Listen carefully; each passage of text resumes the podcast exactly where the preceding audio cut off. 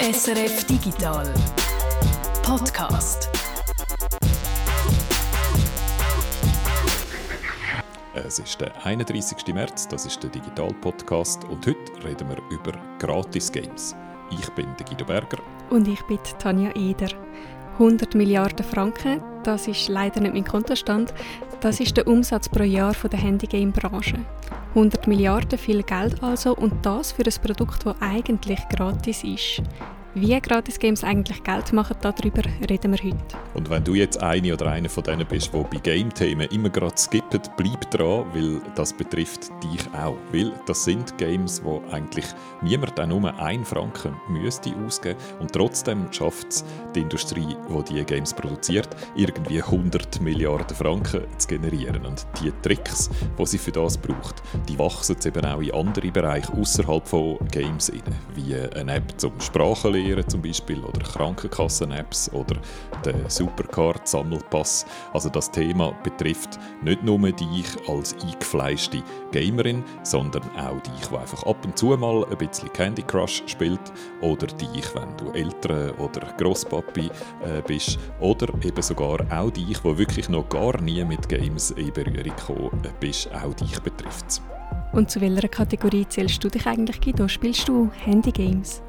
Ich äh, spiele regelmäßig Handygames. Ähm, das letzte, das ich gespielt habe, ist voll mit dem Zeugs, wo wir heute darüber reden, Diablo Immortal. Und du? Ich spiele recht viele Handygames, im Moment vor allem zwei. Dragon Merge, so ein Match 3 Spiel, wo einem Drachen helfen, den Garten aufzubauen. Und Pokémon Go. Ja, es gibt tatsächlich Leute, die das noch spielen. Ich habe das auch gespielt, aber äh, schon länger nicht mehr. Also auf jeden Fall bist du äh, bestens qualifiziert mit mir, das Gratis-Game-Genre mal auseinanderzunehmen. Also nochmal zurück zu dieser Frage. Wie ist es möglich, dass Games, die eigentlich gratis sind, wie können die trotzdem 100 Milliarden Franken im Jahr Umsatz generieren? Gratis-Spiele, man nennt sie auch Free-to-Play-Games oder Freemium-Spiele, das sind Spiele, wo man gratis abladen und gratis spielen Heutzutage sind fast alle Mobile Games Free-to-Play. Auf dem Google Play Store sind 95% der Spiele gratis. Geld machen Gratis-Spiele auf zwei Arten, mit Werbung und mit Ingame-Käufen. Und wer schon mal so ein Handyspiel gespielt hat, weiß, dass die häufig voll mit Werbung sind, sogenannte Ads. Äh, häufig sind das kurze Videos, äh, manchmal auch Werbung für nochmal irgendein anderes Handyspiel, wo man nicht gerade am Spielen ist. Die Ads kommen meistens zwischen den Levels oder sie unterbrechen das Spiel gerade ganz. Manchmal sind sie so am Rand vom Spielfeld eingeblendet als ein Banner. Und manchmal kann man sich auch freiwillig entscheiden, so ein Ad noch anzuschauen, ein Video, und kommt dann im Spiel irgendeinen Bonus über, zum Beispiel ein zusätzliches Leben. Solche Ads sind eine zuverlässige Art für die Gameproduzenten Geld zu machen. Es ist eine beständige, regelmäßige Einnahmequelle. Für die Spieler sind die Ads oft ein bisschen mühsam, aber es ist meistens akzeptiert, weil wir wissen ja, dass das Geld für die Spielhersteller irgendwo herkommen muss. Laut einer Umfrage sind drei Viertel der Spieler zufrieden mit dem Deal Game gegen Werbung. Also das ist der Werbungteil und der zweite Weg für so Freemium Games, also für Gratisspiele, um an Geld zu kommen, sind Käufe innerhalb des Game. Man nennt die Käufe dann In-App-Käufe oder Mikrotransaktionen und Schätzungen zufolge nutzen etwa 80% der Handygames so In-App-Käufe. Was kauft man denn überhaupt innerhalb von einem Spiel? Das ist entweder zusätzlicher Inhalt oder etwas, um im Spiel voranzukommen. Inhalt, das kann sein mehr Levels, zusätzliche Spielfiguren oder Waffen oder auch sogenannte Cosmetics, also rein dekorative Artikel, wie zum Beispiel andere Kleidung für die Spielfigur oder ein cooles Anzeigebild. Sachen, die helfen, im Spiel voranzukommen, das sind zum Beispiel zusätzliche Leben oder so Booster, die einem helfen, schneller Punkte zu sammeln oder man zahlt zum Wartezeiten überspringen. Etwa die Hälfte der Einkommen in der Mobile Game Industrie kommt aus der Werbung und die andere Hälfte kommt eben aus diesen Ingame-Käufen. Und es kommt so ein bisschen auf den Spieltyp darauf an, auf welche von diesen beiden Einnahmequellen vor allem gesetzt wird. Hyper-Casual Games, also super simple Spiele, wo man nur ganz kurz spielt am Stück, wie zum Beispiel Snake oder Crossy Road oder Helix Jump. So Hyper-Casual Games, die setzen eher auf Werbung. Bei Puzzle-Rätsel-Games ist es so etwa 50-50 und dann eher die hardcoreigeren Games, also Games, die nicht mehr casual sind, äh, wo man mehr Zeit damit verbringen muss, die setzen dann eher auf In-App-Käufe. Plants vs. Zombies würde da dazugehören, Dragon Merge, das, was du spielst, Angry Birds, wo alle können und Diablo Immortal, wo, wo ich ein bisschen gespielt habe. Also kurz zusammengefasst, das Free-to-Play-Business-Modell funktioniert so, dass sie dir ein gratis Spiel geben und dann innerhalb des Spiels kostenpflichtige Sachen anbieten. So weit so logisch, nur wie machen die das, dass die so erfolgreich sind damit? Wir haben es vorher gehört, 100 Milliarden, das ist rund das Doppelte von der ganzen Filmindustrie. Um ans Geld der Spieler zu kommen, ziehen Gamehersteller alle Register und ich kann nur sagen, an Register mangelt es wirklich nicht. Die Trickkiste der Industrie die ist riesig und am optimalen Rezept tüftelt eine kleine Armee von Game Developer, Designer, Datenanalysten, Psychologen, Ökonomen und Community-Experten. Und heute schauen wir zusammen ein bisschen hinter die Kulissen. Wir schauen den Inhalt von dieser Free-to-Play-Trickkiste an. Wir steigen also tief dort rein. Und wir machen das anhand von einem Beispiel. Sagen wir, wir tun jetzt mal Super Mario Bros. so richtig monetarisieren. Jetzt höre ich euch schon sagen, nein, nicht Super Mario, das Spiel ist heilig, da Mikrotransaktionen einzubauen, das wäre ein Sakrileg. Zu diesen Leuten sage ich nur, ihr seid doch nur neidisch, weil wir bald superreich werden sein. Also, los geht's. Schauen wir mal in die Trickkiste rein. Das Erste, was wir über Handygames wissen müssen, das ist die Rolle der Daten. Handygame-Firmen sammeln Daten über alles, was passiert. Und alles, was in ein Game hineinfließt, jede Designentscheidung wird getestet. Man nennt das A-B-Testing. Beim A-B-Testing erstellt man zwei Versionen von einem Produkt oder eben vom Game. Und im einen ist dann ein bestimmter Knopf rot und im anderen ist er grün zum Beispiel. Und dann verteilt man das Produkt an verschiedene User und man misst, welcher Knopf mehr Anklang findet. Und so entscheidet man sich schlussendlich für den einen oder für den anderen Knopf. Je nach Studio durchläuft wirklich jedes Detail im Game einen solchen Test. Das fängt übrigens schon an, bevor das Game lanciert wird. Bevor die Arbeit an einem Game wirklich startet, wird es zuerst einmal getestet.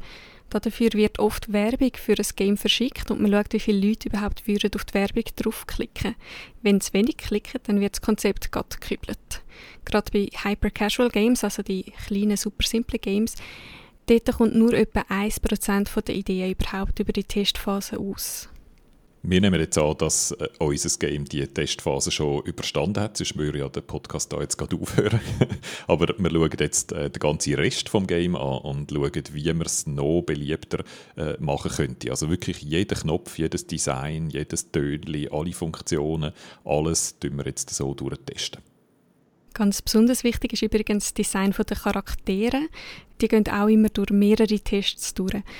Meinst du zum Beispiel Cut the Rope wäre so erfolgreich gewesen, wenn es nicht darum gegangen wäre, feine Candies an ein super süßes Monster zu füttern, also ohne Omnum? Oder Angry Birds, oder wenn wir nicht könnten gemeinsam mit den Birds so richtig hässig sein auf die böse Säule. Gemögige Charaktere erzeugen also viel Goodwill von den Spielern. Wir haben den Entwickler vom Omnum direkt einfach irgendwie gern, einfach nur weil wir den Omnum gern haben. Und der Goodwill, den wir dann haben, der wirkt sich dann auch eben auf die Bereitschaft aus, Geld auszugeben, etwas zu zahlen. Das Design von unserem Super Mario Spiel könnte sich also ziemlich verändern und das Design ist nicht nur wichtig, damit die Spieler das Spiel auf den ersten Blick auch direkt gern haben. Das Design ist auch ein großer Teil der Belohnung.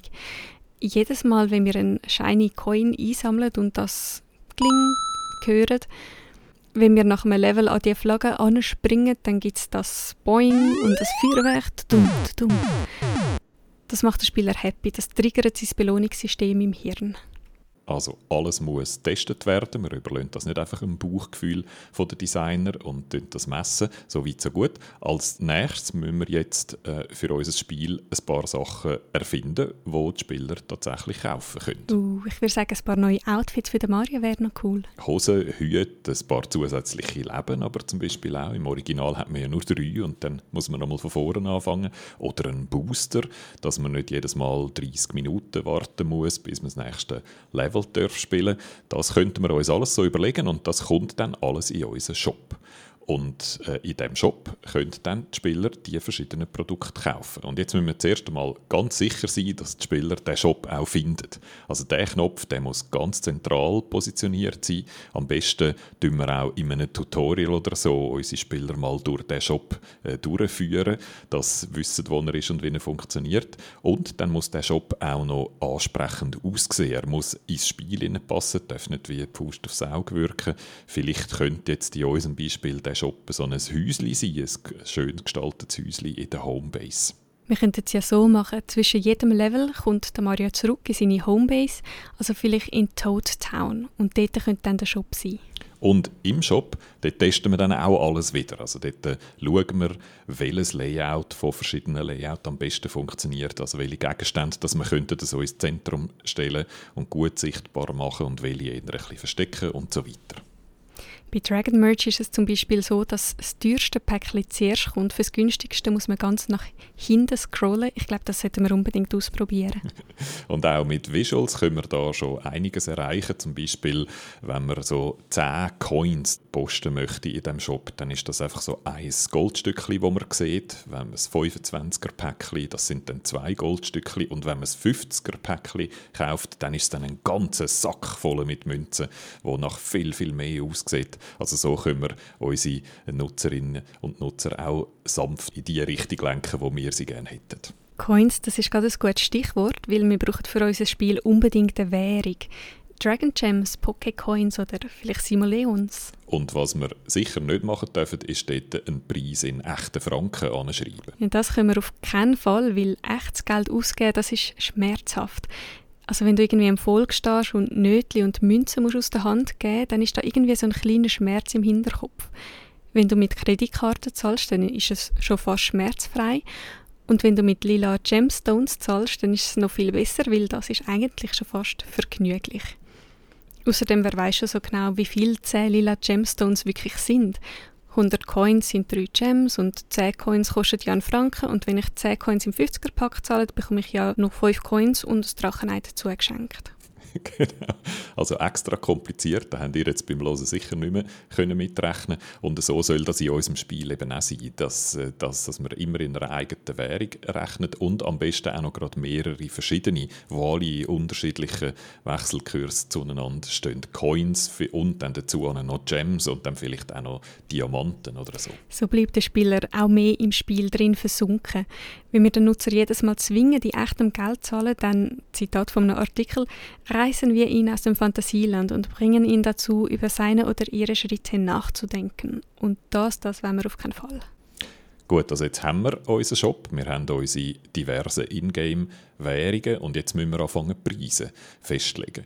Ähm, In-App-Käufe denen sagt man zwar Mikrotransaktionen, aber so mikro sind die eigentlich gar nicht unbedingt. Äh, Swerve Research hat geschätzt, dass so der durchschnittliche Wert von einem In-App-Kauf 6 Franken ist. Also nicht 10 Rappen oder so, sondern 6 Franken.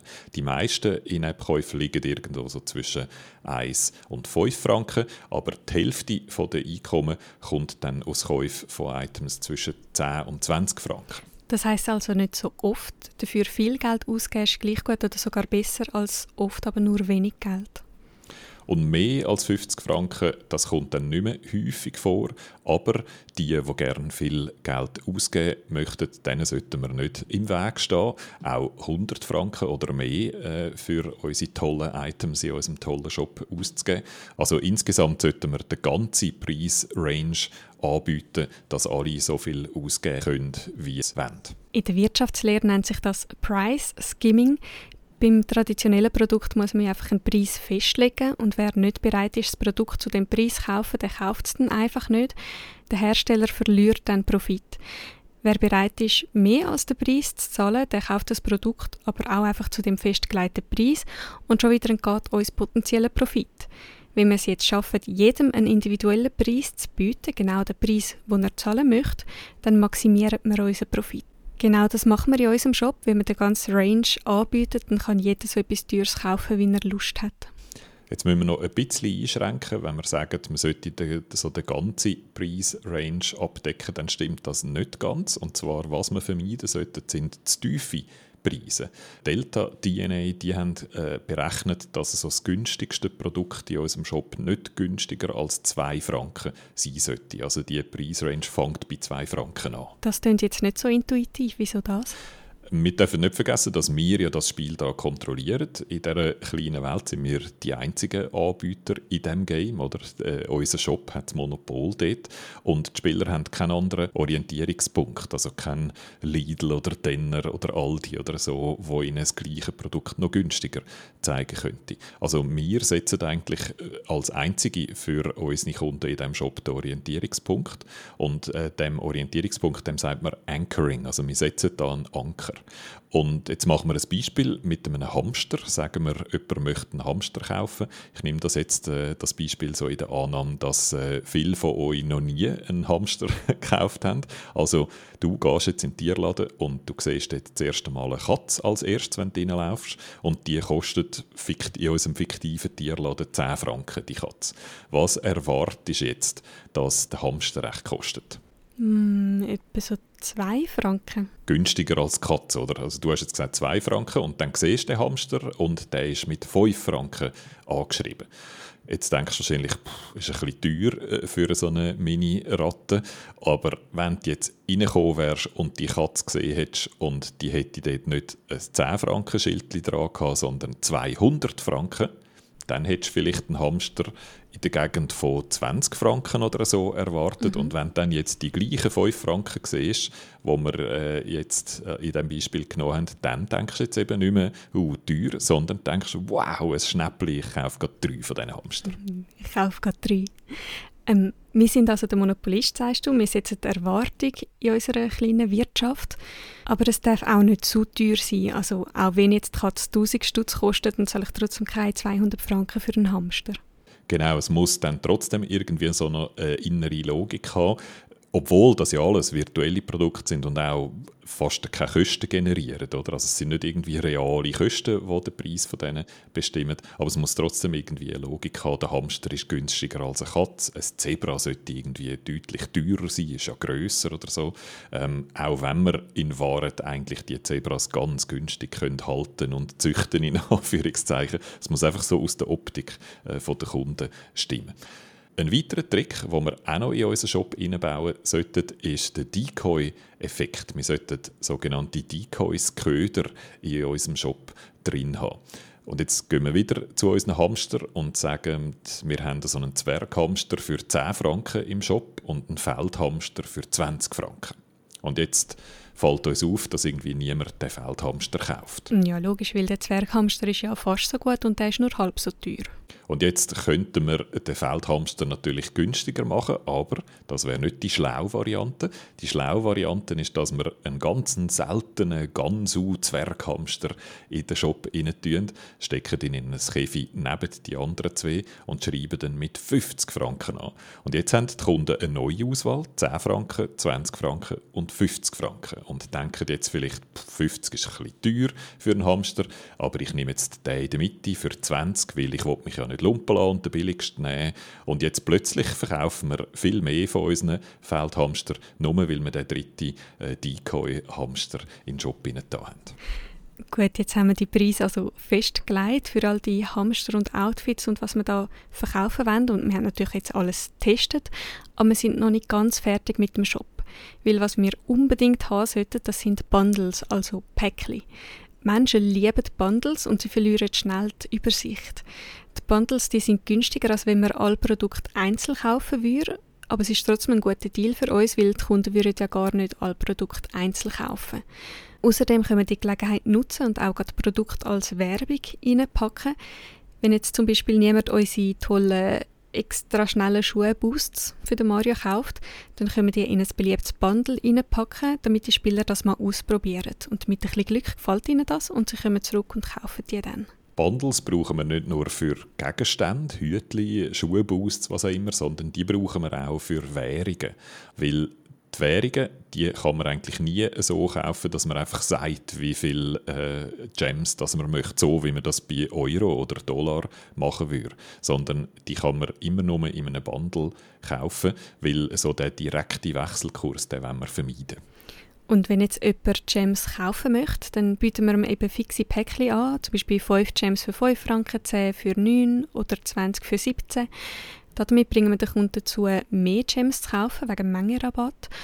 Und wir können gerade noch einen kleinen Trick in unseren Shop einbauen. Unsere wichtigsten Items die kosten gerade ein bisschen mehr oder ein bisschen weniger als die Bundles. Also sagen wir, du möchtest das grüne Outfit für den Mario kaufen, das kostet 15 Gems. Du gehst jetzt also in den Shop und du kaufst dir das Päckchen von 20 Gems. Alles gut soweit, du kaufst dir das Outfit, aber... Jetzt habe ich noch 5 Gems vorig. Was ja eigentlich nicht so schlimm ist, aber psychologisch gesehen ist das eine sehr unangenehme Situation. Wir sind ja alle gut erzogen und wir wollen ja nicht verschwenderisch sein oder so. Also schauen wir, was wir mit diesen 5 Gems machen können, ob wir da noch etwas anderes bestellen könnten davon. Und wir sehen einen tollen Fedora für den Mario. Der kostet nur 6 Gems. Oh, knapp. Wir haben ja schon 5, fehlt noch einer. Wir gehen in den Shop, wenn Gems kaufen und wenn jetzt Päckchen für 5 Gems kaufen und so weiter und so fort. Wunderbar, wir haben das Perpetuum Monetile erfunden. So weit, so gut. Jetzt haben wir unseren Shop wunderbar eingerichtet. Und jetzt fragen sich die Kunden natürlich, okay, wer will jetzt schon ein Fedora für den Mario? Weil ich habe ja einmal das Tanuki-Outfit freigeschaltet, äh, das super aussieht. Ich habe Peak Stylishness schon erreicht und gang darum gar nie mehr irgendwie in diesen Shop könnte so sein, aber dann denkt unser Kunde, unsere Kundin noch ein bisschen zu logisch. Da müssen wir noch ein bisschen mehr Druck und Spannung einbauen in die Kaufentscheidung. Und das machen wir mit einer Preise Regret Aversion und einer Preise FOMO, Fear of Missing Out. Und für das brauchen wir zeitlich limitierte Angebote. Uh, Menschen lieben Schnäppchen und sie hassen es, etwas zu verpassen. Ja, der Tanuki Mario ist cool, aber der Donkey Kong Mario ist nur heute Abend verfügbar. Schlag jetzt zu. Eine Studie hat herausgefunden, dass so zeitlich limitierte Aktionen 8% besser performen als alle anderen Arten von irgendeiner Promotion.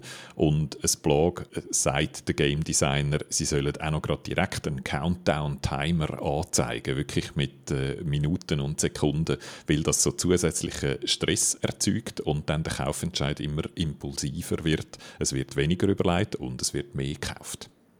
Und es ist wichtig, immer wieder etwas Neues zu bieten. Also die erfolgreichen Games, die haben eigentlich immer wieder irgendein Event am Laufen, eben inklusive so zeitlich limitierten Angeboten. Oh ja, das kenne ich. So ein Amor-Drache zum Valentinstag, ein Häsli-Drache zu Ostern und ein Bikini-Drache oder so zum Sommerbeginn.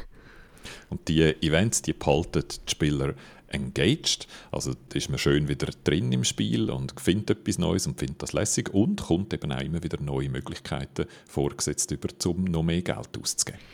Neue Kaufgelegenheiten, das ist das eine. Es ist aber auch super wichtig, wann und wie, dass man die Kaufgelegenheiten präsentiert. Es gibt eine Liste von psychologischen Tricks, die man da könnte einsetzen könnte. Einen davon haben wir gerade vorher schon erwähnt. Wird der Spieler so ein bisschen unter Druck gesetzt, zum Beispiel eben mit dem Timer dann werden seine Entscheidungen weniger überlegt, impulsiver. Man nennt den Zustand, in dem so Hüftschussentscheidungen getroffen werden, manchmal auch Hot State. Um den Hot State zu nutzen, sollte man es vermeiden, die Entscheidung zu kompliziert zu machen, weil dann müssten die Leute nachdenken. Wenn man zum Beispiel einen Booster verkauft, wo man damit kann die Münzgewinne für 30 Minuten verdoppeln kann, dann muss der Spieler recht nachdenken ich fange jetzt an zu rechnen, oder lohnt sich das? Wie viel würde ich jetzt im Moment gewinnen ohne den Booster? Wie viel mit dem Booster? Gibt es vielleicht noch einen günstigeren Zeitpunkt, um den Booster einzusetzen? Habe ich überhaupt jetzt gerade eine halbe Stunde Zeit und nutze dann den Booster auch wirklich oder tun ihn jetzt verschwenden? Mhm, wir haben also den Spieler in einem Zustand vom logischen Nachdenken und das ist nicht optimal, also für uns nicht. Wir brauchen einfache, schnelle Entscheidungen. Zum Beispiel, in dem Moment, wo der Spieler kurz vor dem Ziel in Abgrund stürzt. Gerade da eine Messagebox. Möchtest du Mario jetzt wiederbeleben? Die Antwort ist sehr einfach. Natürlich. Um solche Kaufempfehlungen gut zu platzieren, ist es sinnvoll, genau zu wissen, wo das ein Spieler steht. Also, dass er eben gerade vor dem Ziel in den Abgrund hineingefallen ist oder dass er ein Level mehrmals hintereinander nicht geschafft hat. Das richtige Angebot im richtigen Moment, das kann Wunder wirken. Und in diesem Zusammenhang ist im Game Design ein Begriff super zentral, wo Loss Aversion heißt, also Verlustaversion. Leute haben gern Gewinn und hassen Verlust. Und das tönt jetzt wie ein äh, Gemeinplatz, das ist allen klar. Aber die Aversion gegen Verlust, die ist grösser als die Freude an den Gewinn. Also wenn wir könnten wählen, dann würden die meisten lieber 100 Franken nicht verlieren, äh, als umgekehrt 100 Franken gewinnen. Also für unser Spiel heißt das, wir sollten Kaufentscheidungen so formulieren, als würden wir damit einen Verlust vermeiden. Nehmen wir doch gerade nochmal das Beispiel äh, von vorher, jemand, der jetzt gerade kurz vor dem Ende vom Level in ein Loch abgefallen ist und jetzt äh, haben wir so ein instantly Wiederbelebungsserum äh, im, im Angebot und in der Textbox sollten wir jetzt schreiben, möchtest du Mario jetzt wiederbeleben und deinen Fortschritt in diesem Level sichern? Und noch besser ist, wenn man jetzt im Verlauf vom Level äh, schon etwas gesammelt hat, so Goldstückchen zum Beispiel, Coins. Und jetzt könnte man auch noch darauf hinweisen, dass er all die schönen glänzigen Coins, die wir jetzt so hart dafür äh, geschaffen haben in dem Level, dass wir die auch wieder gerade verlieren. Und dann könnte man noch extra zusätzlich etwas einbauen, wo die Verlustaversion optimal nutzt. Zum Beispiel eine sogenannte Piggy Bank, eine Sparsäule. Und das funktioniert so, dass während dem Game immer so ähm, einerseits einfach normale Belohnungen gesammelt werden und dass man zusätzlich auch noch spezielle Belohnungen überkommt und die landet in dem Sparsäule. Und wenn man sie jetzt tatsächlich möchte haben und können nutzen, dann kann man es nicht einfach so aus dem Sparsäule rausnehmen, sondern muss es zuerst aufschliessen gegen irgendeinen Preis. Und sonst bekommt man die nicht über, hat sie also verloren. Ich habe auch noch ein gutes Lost-Version-Beispiel aus Dragon Merge. Einmal am Tag kann man so ein spezielles Turmlevel spielen. Der Turm hat 25 Stück und auf jedem Stück gibt es so vier Gefäße und man darf eins aussuchen. Wenn dort eine Belohnung drin ist, dann kommt die in so ein Inventar rein und wir gehen ein Stück weiter rauf. Ist aber ein böser Goblin drin, dann haben wir verloren und wir verlieren all die schönen Sachen im Inventar. Also außer wir zahlen eine kleine Summe Dragon Gems. Uh, sehr, sehr fies und sehr perfekt. Äh, das ist eben so Loss Aversion, Verlustaversion, die sollten wir wirklich im Hinterkopf behalten. Man kann die auch noch auf so weniger offensichtliche Kaufempfehlungen äh, anwenden, die Taktik. Zum Beispiel, statt dass man schreibt, nutze jetzt die Gelegenheit, können wir auch schreiben, kauf das jetzt, um die Gelegenheit nicht zu verpassen. Und da ist dann eben auch wieder gerade so eine gute Preise, FOMO, Fear of Missing Out, mit drin. Also, das sind so, wie wir Kaufempfehlungen gut framen. Ich glaube, das langt jetzt mal äh, fürs Erste, für unser Super Mario Rework. Was wir aber unbedingt noch anschauen müssen, ist der aller, allererste Kauf. Der erste Kauf, das ist der allerwichtigste. Das ist die Hürde, die man nehmen muss, um das Portemonnaie vom Spieler aufzumachen ist dann der erste Kauf mal gemacht, dann fällt der zweite schon viel leichter. Ich habe das wunderbares Zitat gefunden aus einem Blog. When I first put my Google Play password, I thought I was going to get hit by lightning. When the money went through without the sky falling on me, I was emboldened. Also, als er sein Passwort eingegeben hat, um den Kauf zu tätigen, hat er gedacht, er wäre jetzt vom Blitz getroffen. Aber wo alles geklappt hat, ohne dass der Himmel eingestürzt ist, hat er sich ermutigt gefühlt. Das ist jetzt vielleicht ein bisschen überspitzt äh, formuliert, aber ich glaube, das Gefühl kann man nachvollziehen. Klappt alles mit der Transaktion und auch so das Moralische, oder habe ich jetzt gegen irgendeinen Ehrenkodex verstoßen, weil ich etwas gekauft habe. Äh, wenn das aber dann eben einmal passiert ist, nach dem ersten Mal sind dann die Bedenken schon viel leislicher und es klickt und kauft sich leichter. Und genau das wollen wir ja für unser Mario-Spiel, dass die Spieler ihre innere Hemmung können ablegen können, dass sie ohne Sorgen bei uns shoppen können. Das müssen wir, das ist zwingend, dass unser Shop funktioniert und der Rubel rollt. Also wie kommen wir jetzt zu dem ersten Kauf? Wie machen wir das?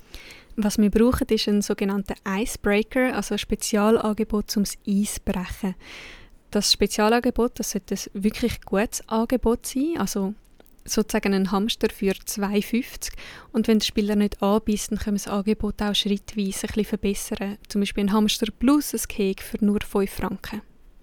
Das ist jetzt der, der Hamster, der vorher das Beispiel war für gutes Anchoring. Ich nehme an, das ist kein Zufall. Ja, damit das tolle Angebot auch zieht, muss ja der Spieler zuerst einmal wissen, was ein gutes Angebot ist, also was im Spiel wie viel wert ist. Also dass der Hamster eigentlich 5 Franken kosten würde oder 10.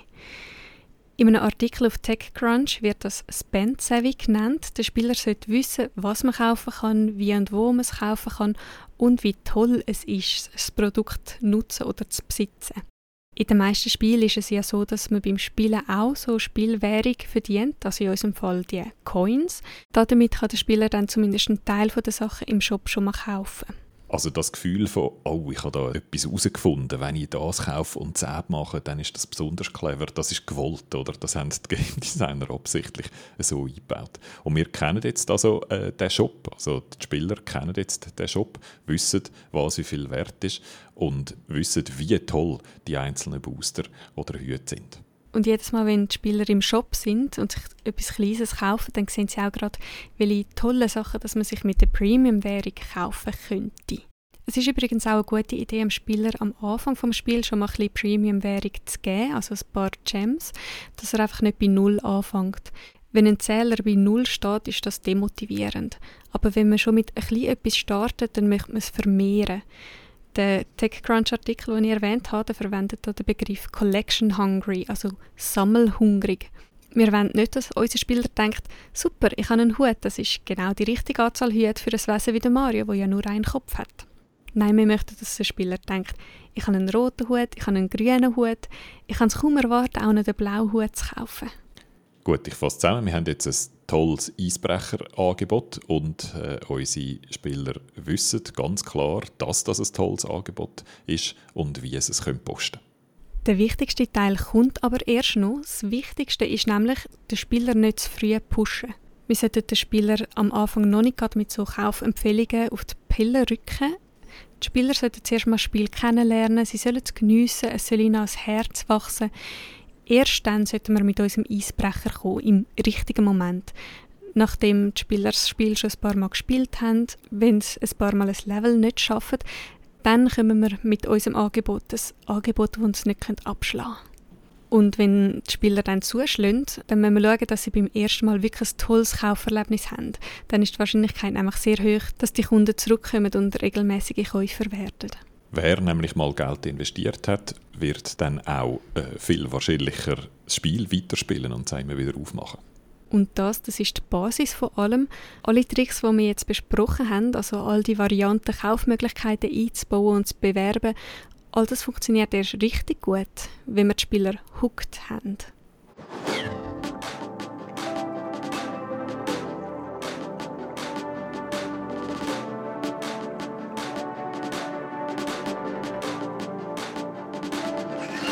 Ziel von einem guten Free-to-Play-Handy-Game muss es sein, zur Gewohnheit vom Spieler zu werden. Eine Gewohnheit, das ist etwas, was man macht, ohne nachzudenken. Nach dem Arbeiten zum Beispiel gönne ich mir normalerweise ein paar Minuten auf dem Sofa und ohne, dass ich darüber nachdenke, ist immer mein Handy schon in der Hand und Instagram ist meistens schon offen. Ich habe mich irgendwie gar nicht aktiv entschieden, weil es ist für mich schon zur Gewohnheit geworden, so ein Ablauf, der kein Nachdenken mehr erfordert. Bei euch ist es vielleicht im Zug oder beim Essen und die App ist vielleicht YouTube oder Facebook, aber das Prinzip ist das gleiche. Gewohnheiten die folgen einem Trigger.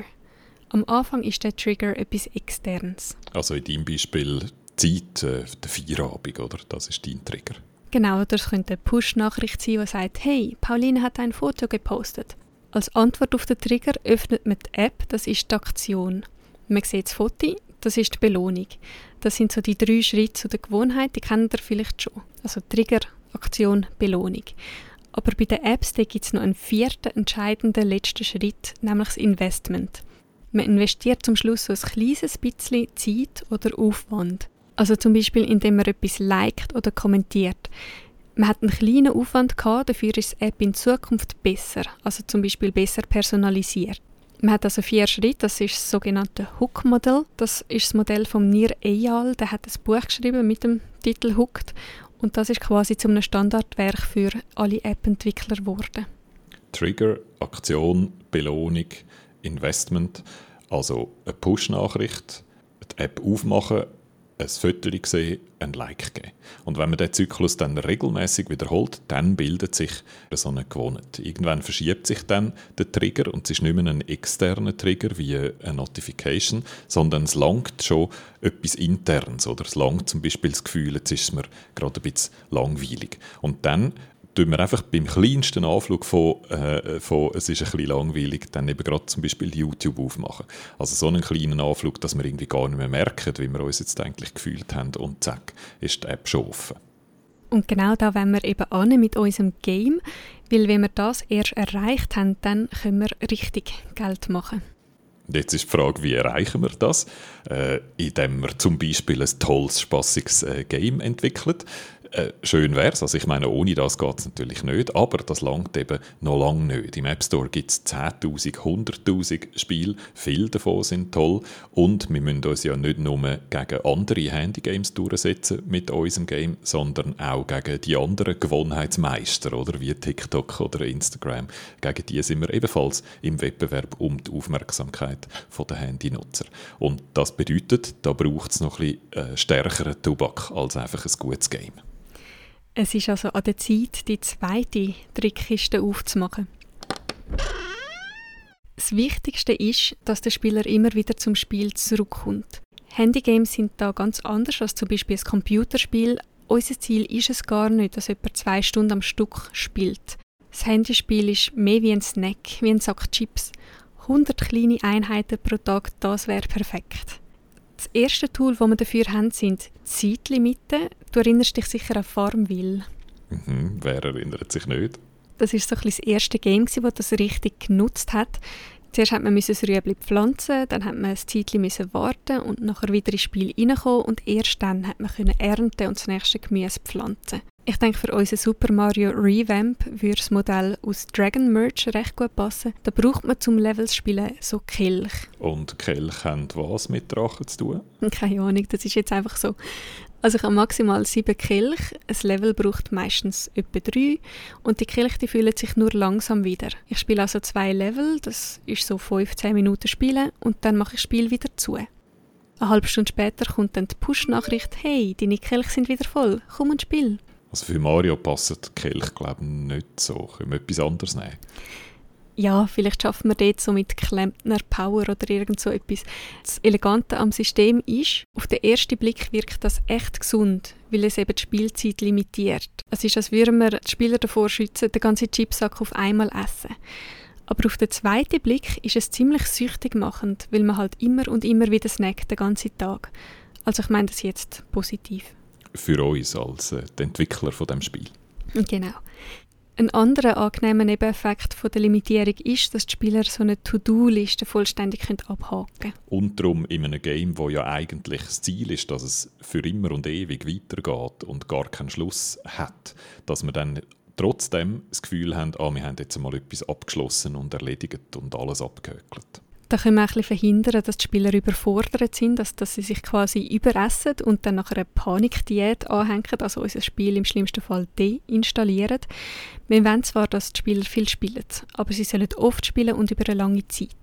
Der dritte Vorteil, der ist fast noch wichtiger, wenn wir solche Limite einbauen, dann können wir die Möglichkeit, die Wartezeit zu überspringen, für Geld verkaufen. In Farmville war das, glaube ich, dünner. Und in unserem Mario-Spiel könnten wir irgendeinen so Heldenboost verkaufen, weil der Mario vom Gumpen müde ist und nicht mehr gerade mag. Aber wenn er diesen Boost kauft, dann ist er sofort wieder fit und es kostet nur 9,99 Franken pro Pack. Drei weitere Sachen, die man im Spiel drin haben sollte, dass die Spieler immer wieder kommen, sind Daily Rewards, Events und ein Battle Pass. Daily Reward, das ist eigentlich ziemlich selbsterklärend jeden Morgen, wenn ich mein Dragon Merge aufmache, dann bekomme ich ein kleines Geschenk über. Das sollten wir unseren Mario-Spieler auch gönnen. Noch besser ist es, wenn sich die kleinen Geschenke mit jedem Tag, wo wir das Spiel aufmachen, ein bisschen erhöhen. Aber nur, wenn sie auch wirklich jeden Tag kommen und keinen Tag auslösen. Daily Streak nennt man das. Vielleicht kennt ihr das auch aus Pokémon Go oder Duolingo. Ich glaube, fast jedes Game hat das heute. Die Daily Streaks, die sind toll. Wenn man 10 Tage auf die Belohnung angeschafft hat, dann wird man sich an Tag 11 garantiert einloggen. Sogar wenn es Weihnachten ist oder wenn es der Geburtstag von deiner Freundin ist, was sich eigentlich mal gewünscht hat, einen Tag ohne das blöde Game zu verbringen. Aber es ist ja nur kurz für den Streak. Und wenn unsere Spieler dann doch die Streak mal verlieren, unterbrechen, dann sind wir natürlich großzügig und ermöglichen, dass man gegen eine kleine Summe die Streak wieder retten kann, wie wenn man sich eingeloggt hätte jeden Tag. Uh, wieder mal ein tolles Beispiel für Loss Aversion. Wir haben ja gesagt, das sollten wir im Hinterkopf behalten. Also tägliche Belohnungen, ein Streak, das brauchen wir. Und dann hast du gesagt, es braucht Events. Events die sind zeitlich limitiert und bieten spezielle Belohnungen. Vielleicht könnten wir dort extra Levels anbieten, wo zum Beispiel extra tolle Hüte geben oder irgendetwas zum Homebase dekorieren. In den Games, die ich spiele, findet fast jedes Wochenende irgendein Event statt. Eben Valentinstag, Ostern, Sommersonnenwende. Irgendeinen Grund zum Feiern findet man ja immer. Was wir uns auch überlegen sollten, ob wir eine Geschichte im Hintergrund laufen lassen wollen. Mit einer guten Geschichte wird man ja immer wissen, wie es weitergeht. Also findet der Mario echt die Prinzessin? Aber er darf sie eben dann wirklich nicht finden. Klar, also die Story die darf nie fertig sein, aber irgendwann wird es vielleicht langweilig. Darum lassen wir am besten mehrere Handlungen parallel laufen. Auch wenn der Mario die Peach irgendwann findet und rettet, dann haben wir immer noch den Cliffhanger von einer anderen Handlung, schafft es der Luigi aus dem Geisterschloss raus. So findet der Spieler nie einen guten Punkt aufzuhören. Okay, ich schaue die Liste nochmal an. Tägliche Belohnungen, check, haben wir erledigt. Events, check, haben wir gemacht. Eine Story, check, haben wir eingebaut. Was jetzt noch fehlt, ist der Battle Pass, wo, äh, wo wir versprochen haben. Der Battle Pass, äh, der hat das erste Mal richtig gross rausgebracht, das Game Dota 2. Das ist so ein eine Art des League of Legends, ein Strategiespiel, aber so richtig perfektioniert und berühmt gemacht hat das System Fortnite äh, im 2017. Und die Idee ist simpel, wenn du einen Battle Pass hast, dann kommst du beim Spielen zusätzliche Belohnungen über, gegenüber jemandem, der den Battle Pass nicht hat. Es ist also eigentlich nicht wie eine zusätzliche Challenge, sondern sind einfach nur zusätzliche Belohnungen für das übliche Gameplay. Und du siehst im Voraus, welche Belohnungen das du bekommst. Und je höher das du schaffst in diesem Battle Pass, also je weiter das du kommst, desto besser werden die Belohnungen, die du so kannst verdienen Und das Schöne an dem ist, also ganz wichtig ist, dass man immer nur eine bestimmte Zeit hat, um den auch wirklich auszunutzen. Also das heißt, wenn man ihn mal gekauft hat, dann möchte man ihn eben nicht einfach aufgeben, sondern möchte so weit kommen wie möglich und möchte ihn auch wirklich ganz ausnutzen. Hm, ich möchte ihn auf keinen Fall irgendwie verschwenden. Genau, das ist wieder die Losse Version. Und das heißt für uns, während der limitierten Zeit, wo der Battle Pass läuft, wird die Spielerin oder der Spieler wahrscheinlich mehr spielen als sonst. Und das ist auch wieder perfekt, um so Gewohnheiten bilden und zu festigen. Also das heißt, Battle Passes sind eigentlich nicht vor allem da, um Geld reinzuholen, was sie natürlich auch machen, sondern sie sind eigentlich vor allem für die Bindung der Spielerinnen und Spieler, die Kundenbindung.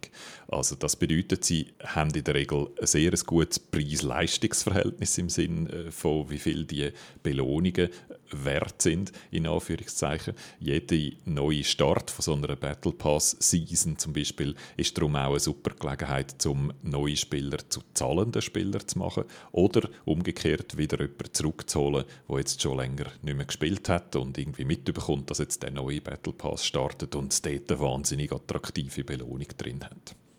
Gut, das ist jetzt also die Schublade mit den Tricks, die die Spieler immer und immer wieder ins Spiel hineinlocken. Ich habe gemeint, das sagen Trickkisten. Ja, also meine Kiste die hat eben Schubladen. Sie existiert in meiner Fantasie. Ich kann die genauso bauen, wie ich sie will. Und das ist jetzt eben eine Kiste mit Schubladen.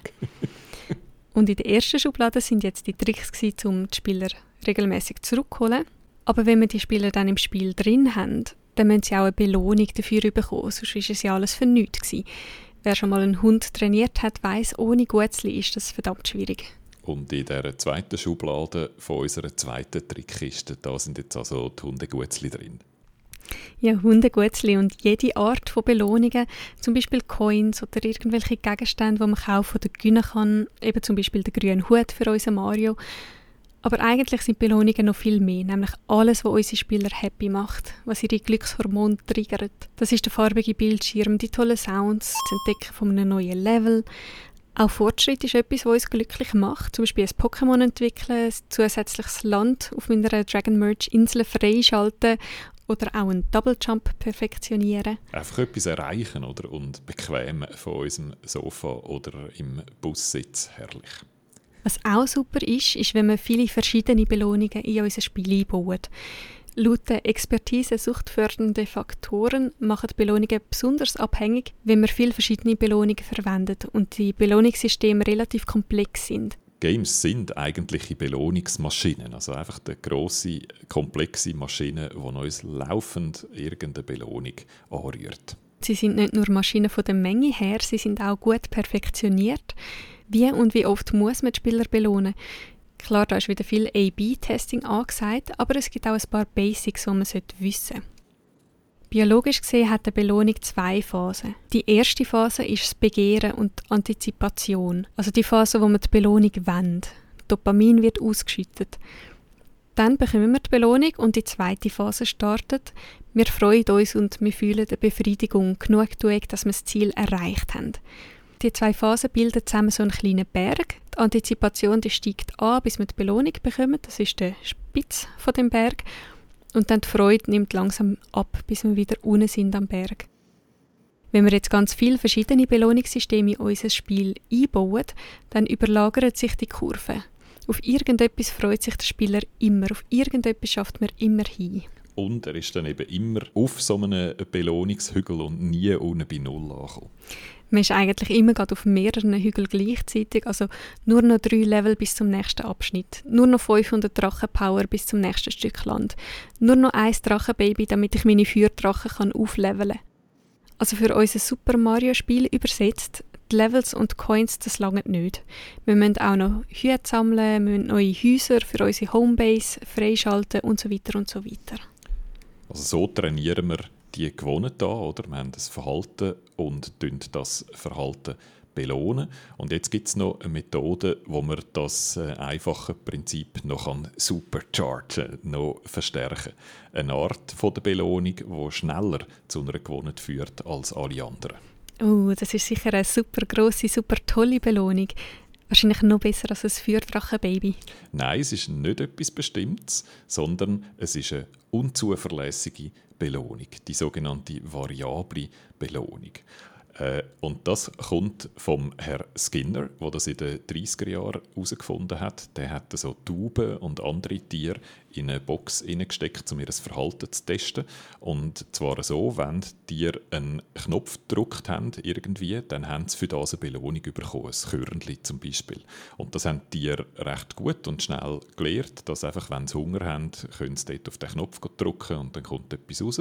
Und dann hat er in einem anderen Experiment, der Herr Skinner, die Versuchsanordnung geändert und das eben unzuverlässig gemacht. Also wenn die den Knopf gedrückt haben, dann haben manchmal ein Korn bekommen, manchmal zwei Körnchen, manchmal gar keins.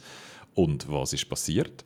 Haben die gedacht, blöder Knopf, völlig unzuverlässig, ich habe keine Lust, den Knopf zu drücken. Nein, im Gegenteil, sie haben wie pickt den Knopf pickt, bis ihre Schnäbel wund geworden sind. Also das ist eigentlich unintuitiv. Der Knopf ist unzuverlässig und dann pickt es sogar mehr. Das ist die Erkenntnis vom Herrn Skinner. Ja, viel mehr. Vorher haben sie einfach pickt, bis sie satt sind und jetzt haben sie pickt wie pickt die ganze Zeit. Und wir Menschen reagieren offenbar ähnlich. Wenn eine Belohnung zufällig ist und unvorhersehbar ist, dann macht es schneller süchtig. Man nennt das in der Psychologie intermittierende Verstärkung. Also im Vergleich zu einer normalen, zuverlässigen Belohnung wird im Hirn mehr Dopamin ausgeschüttet bei so einer unzuverlässigen Belohnung.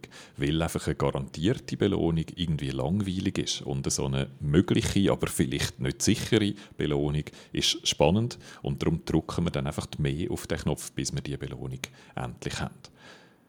Was brauchen wir also in unserem Spiel? Wir brauchen unbedingt die Königin der intermittierenden Verstärkungen. Wir brauchen eine Lootbox.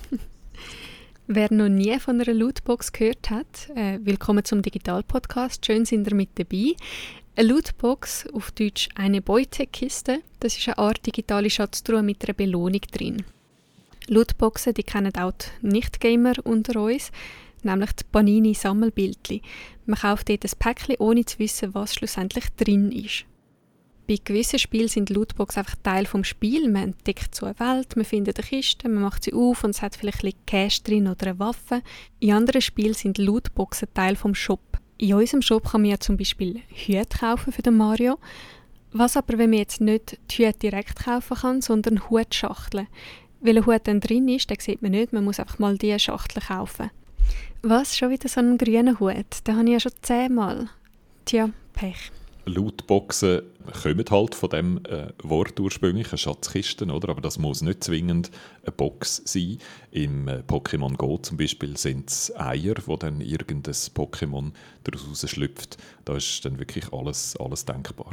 Gewisse Spiele haben Lootboxen auch nicht nur so nebenbei, sondern dort ist es wirklich die zentrale Mechanik vom Spiel. Das sind sogenannte Gacha-Spiele. Dazu gehört zum Beispiel Genshin Impact oder Ark Knights. Gacha, das Wort, das kommt aus dem Japanischen und das bezieht sich auf die Automaten, wo man so Bälle rauslassen kann, wo dann irgendwelche Sammelfiguren drin sind. Also physische Automaten, oder, wo dann physische Plastikböllchen mit Plastikfigürchen drin sind und zufällig rauskommen. In Gacha-Spielen sind dann die digital, dort hat es digitale Sammelfiguren drin. Oft sexy Anime-Frauen, sogenannte Waifus. Dass man sich die Figuren erspielt, ist aber eben nur der Kern vom Spiel. Darum ist ein ganzes Game aufgebaut. Das Spiel kann ein Rollenspiel sein, ein Kampfspiel oder ein Tower Defense. Einfach irgendetwas, wo man die Charaktere aus den Lootboxen einsetzen kann. Eigentlich sehr ähnlich, so wie man früher hat so Päckchen äh, mit Pokémon-Karten können kaufen und dann die starken Pokémon, die man dann hoffentlich da drin gefunden hat, können gegeneinander äh, ins Duell schicken.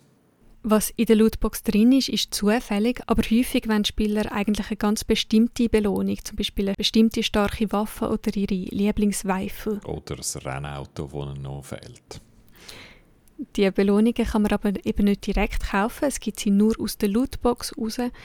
Und oft haben die besonders tollen Items eine sehr tiefe Wahrscheinlichkeit aufzutauchen. Die seltenen begehrten Items, die nennt man Chase-Items. Ein Spieler muss jetzt eine Lootbox nach der anderen auftun, in der Hoffnung, irgendwann endlich an den ersehnten Preis anzukommen. Und da setzen jetzt alle Mechanismen ein, die man auch vom Glücksspiel kennt. Äh, das Gefühl, es ist sicher, das, was ich gerne hätte, ist sicher in der nächsten Lootbox drin. Also okay, deren ist es nicht gewesen, aber sicher in der nächsten ist es drin. Uh, wenn ich jetzt aufhöre, dann habe ich 100 Franken ins Sand gesetzt. Es ist sicher in der nächsten drin, ich muss noch ein bisschen weitermachen. Oder ich habe jetzt fünfmal nacheinander nichts bekommen. In der nächsten ist sicher etwas Gutes drin. Wenn ich jetzt aufhöre, habe ich Geld verschwendet. Die Logik, die nennt man Sunk Costs wenn man einmal Geld und Zeit investiert hat, dann kann man keinen Rückzieher mehr machen, weil man hat das Gefühl, man hätte das Geld dann verloren. Dabei hat man in Wahrheit ja schon ausgegeben und verloren. Das andere, was du gesagt hast, oh, jetzt habe ich schon lange nichts mehr gewonnen, jetzt muss ja etwas kommen, die Logik nennt man Gamblers Fallacy. Und das ist so ein typischer Denkfehler von Glücksspielern. Man nimmt an, dass die Vergangenheit die Zukunft beeinflusst, obwohl man eigentlich weiß, dass jeder neue Versuch, den man unternimmt, wieder ein zufälliger ist. Wie groß ist die Wahrscheinlichkeit, ein Eis zu würfeln? Ein Sechstel. Wie groß ist die Wahrscheinlichkeit, ein Eis zu würfeln, wenn man vorher 20 Mal kein Eis gewürfelt hat? Genau gleich groß, wie wenn man vorher ein Cookie getrunken hat oder auf dem Tisch tanzt hat. Ein Sechstel. Die Vergangenheit hat keinen Einfluss. Der Würfel weiß ja nicht, was vorher war. Die Wahrscheinlichkeit ist bei jedem neuen Wurf genau gleich. Und trotzdem, auch wenn wir das im Kopf wissen oder in der Schule gelernt haben bei der Wahrscheinlichkeitsrechnung, das Gefühl ist dann trotzdem stärker, dass es jetzt einfach kommen muss, das, was wir gerne hätten. Oder auch umgekehrt, dass man denkt, jetzt habe ich eine Glückssträhne, jetzt klappt es bestimmt. Die Mechanismen vom Glücksspiel die sind ziemlich mächtig. Trotzdem kann es ja nicht schaden, wenn wir bei unserem Spiel noch ein bisschen nachhelfen. Wir müssen unbedingt schauen, dass die Spieler nicht frustriert werden. Nach der so und so viel der Box und nach dem x der grünen Hut verleitet dem Spieler vielleicht und er möchte aufhören. Zum Glück haben wir ja ganz viele Daten gesammelt und wir sollten die nutzen, um herauszufinden, nach wie vielen Versuchen die meisten Spieler abspringen. Dann sollten wir vor dem so vielten Versuch mal ein seltenes Item rausgeben. Also seltenes Item, nicht das Chase-Item natürlich, also nicht das, was der Spieler eigentlich will, aber irgendetwas, was auch selten ist. Das wird dann ziemlich sicher die Spieler motivieren, weiterhin dran zu bleiben. Und es hat auch noch den Effekt, dass es eigentlich das Gefühl, oder das, was wir vorher davon geredet haben, die Gamblers Fallacy, das Gefühl, dass es jetzt dann kommt, dass jetzt dann etwas kommen muss, dass es das Gefühl eigentlich immer noch bestätigt. Was wir auch noch machen sollten, ist das Chase-Item sehr begehrt machen. Zum Beispiel sagen wir, bei uns gibt es so einen seltenen goldigen Super Mario Hut. Dann sollten wir den direkt neben der Lootbox anzeigen, damit der Spieler das Item sieht und auch wirklich will haben. Oder etwas, wo zum Beispiel FIFA macht, die äh, ganz äh, seltenen, ähm, begehrten Spieler, die könnte man gewinnen. Da braucht man aber ganz viel Glück. Aber man könnte auch den Spielerinnen und Spielern ab und zu einfach mal eine zeitlich limitierte Version geben. Ähm, weil es dann schon mal könnte, das Chase-Item ein bisschen haben, einfach nur für eine bestimmte Zeit. Oder FIFA macht das so, dass die Chance, dass der Messi äh, irgendwann einmal in einem von deinen Päckchen drin ist, sehr, sehr klein ist. Aber dass der Messi mal auslehnen für vier oder fünf Spiele, das kommt immer wieder mal vor. Und dann kommst du eben auf den Geschmack und lernst, wie super es für deine Mannschaft wäre, wenn du Messi hättest. Ein weiterer Trick habe ich noch, nämlich könnte man dem Spieler so ein bisschen das Gefühl geben, dass er irgendwie mithelfen kann. Also wir müssen ihn nicht direkt täuschen. Es langt, wenn er einfach irgendetwas machen kann. Das kennt man vielleicht aus dem Casino. Dort kann man so auf die Würfel draufblasen. Hm. Das gibt uns einfach unterbewusst das Gefühl von der Agency und das hat einen starken Einfluss darauf, wie vertieft dass wir im Spiel sind und es verstärkt auch die Antizipation kommen wir nochmal zurück zu diesen Chase-Items, zu dem Gegenstand, wo wir unbedingt wollen. Nicht äh, jedes Lootbox hat so etwas, aber viele haben es und vor allem die erfolgreichen. Und äh, wie wir vorher schon erwähnt haben, sind die halt sehr selten. Und jetzt kommt der Clou, die Spieler wissen, dass sie selten sind. Und das macht sie dann eben noch begehrter. Häufig wissen sie sogar, wie selten das sind. Bei Fate Grand Order zum Beispiel, das ist so ein typisches Gacha-Game, wo man Anime-Waifus sammeln kann. Dort sind die starken äh, Servants, also die starken Charaktere, die mit fünf Sternen, die sind so selten, dass sie nur mit einer Wahrscheinlichkeit von 1% in der Box drin stecken. Wenn man jetzt einen bestimmten 5-Stern-Servant möchte, also nicht einfach irgendeinen, dann ist die Wahrscheinlichkeit noch viel tiefer. Und das Schöne für uns äh, Game-Entwickler ist jetzt, dass Menschen recht schlecht sind mit der Wahrscheinlichkeit begreifen. Also klar, äh, in der Schule haben wir das mal gelernt, wie man so Wahrscheinlichkeitsrechnung macht, aber unser Hirn ist einfach nicht wahnsinnig gut drin, das intuitiv zu verstehen. Äh, Wahrscheinlichkeiten fühlen sich häufig total unintuitiv an für uns. Machen wir doch ein Beispiel. In unserem Mario-Spiel gibt es ein sehr seltener Hut, eben der goldige Hut zum Beispiel. Und wir können jetzt für einen Franken eine Hutschachtel aufmachen. Und die Chance, dass in dieser Hutschachtel ein goldiger Hut drin ist, ist genau 1%. Also in einem von 100 Fällen hat es dort einen goldigen Hut drin. Und viele Leute denken jetzt intuitiv, 1%, ja, das heißt so ungefähr, wenn ich 100 Schachteln kaufe, dann habe ich dann den Hut. Und das stimmt nicht. Wenn man das richtig rechnet, so wie wir es eben in der Schule gelernt haben mit Wahrscheinlichkeitsrechnung, dann findet man heraus, die Wahrscheinlichkeit, dass der Goldhut in einer von diesen 100 Schachteln drin ist, ist nur etwa zwei Drittel. Und nicht das, wo wir gedacht haben, dass es ziemlich sicher, also fast 100 Prozent ist. Und jetzt denken viele, ein Franken für eine Schachtel mit 1% Wahrscheinlichkeit, das tönt jetzt gar nicht so schlecht oder? Ist ja nur ein Franken und wir machen das ein paar Schachteln auf. Wenn ich dir jetzt aber sagen würde, es kostet 100 Franken und du darfst genau einmal würfeln und dann kommst du den Hut über, wenn du nicht ein 5 oder ein 6 würfelst. Das klingt jetzt total verrückt, oder? So viel Geld und zum einmal würfeln und dann eigentlich mit einem Drittel Chance die 100 Stutz einfach in den Sand gesetzt zu haben. Also mathematisch ist es genau das Gleiche, aber einmal habe ich das Gefühl, es ist eigentlich ein guter Deal und einmal habe ich das Gefühl, das ist überhaupt kein guter Deal. Und das ist eben, weil die Wahrscheinlichkeiten irgendwie unintuitiv sind. Unser Gefühl führt uns da aufs Glatteis. Wir unterschätzen äh, die Anzahl Geld, wo wir eigentlich reinstecken müssen. Und wir geben ja immer nur so ein paar wenige Franken aufs Mal aus. Ähm, so nach 50 Schachteln denken wir, jetzt habe ich schon so viel Geld ausgegeben, jetzt muss es dann gerade kommen. Dann haben wir so einen wunderbaren Cocktail von falscher Intuition, Gamblers Fallacy und auch noch Sunk Costs. Also die Spieler können nicht gut mit Wahrscheinlichkeiten umgehen und jetzt haben wir nochmal ein Ass im Ärmel. Respektive einen Trick in der Schublade. Das Problem ist ja, die Spieler sehen den Goldhut fast nie. Auch im Multiplayer ist er selten, oder? Weil der Hut ja selten ist. Es laufen nicht die ganze Zeit Leute um uns herum mit einem goldigen Hut. Und das gibt den Spielern das Gefühl, dass es offenbar niemand schafft. Und dass sie es dann wahrscheinlich auch nicht schaffen, wenn es ja sonst niemand schafft. Da sollten wir den Spielern ein bisschen Mut machen. Was wir also machen sollten, ist jedes Mal, wenn irgendjemand im Umfeld der Spieler so ein seltenes Outfit äh, gewonnen hat, sollten wir eine Nachricht verschicken. Und das gibt dann sogenannte Overexposure. Das heißt, wir hören eigentlich die ganze Zeit von dem Teil, dass es wirklich existiert. Und wir kommen dann eben durch das Gefühl über, dass es auch für uns erreichbar ist. Das sind also Tricks, die wir mit den Lootboxes äh, brauchen. Bevor wir jetzt die Schubladen aber wieder zumachen, noch eine Anmerkung. Lootboxen stehen in der Kritik. Viele Gamer sind gar nicht Fan von diesen Systemen. In verschiedenen Ländern sind auch Gesetze dazu in der Arbeit, äh, wegen dieser Nähe zum Glücksspiel, das wir jetzt gerade beschrieben haben. Trotzdem, in vielen Games heutzutage hat es irgendein Lootbox-System drin und wir wollen das darum in unserem auch, weil es ohne das System einfach schwierig ist, äh, so viel Geld zu verdienen, wie wir möchten. Die nächste Schublade, die ist ein bisschen kleiner, aber das ist eine von meinen liebsten. Das ist die Schublade mit den Near Misses, mit den knapp verpassten Moment. Stell dir vor, ich hebe dir so einen Stapel Karten an und ich sage dir, du darfst einmal ziehen und wenn es ein Ass ist, dann gebe ich dir irgendeine Schoki. Du ziehst und es ist ein König. Jetzt denkst du bestimmt, oh, so knapp. Ja, ziemlich sicher denke ich das, ja.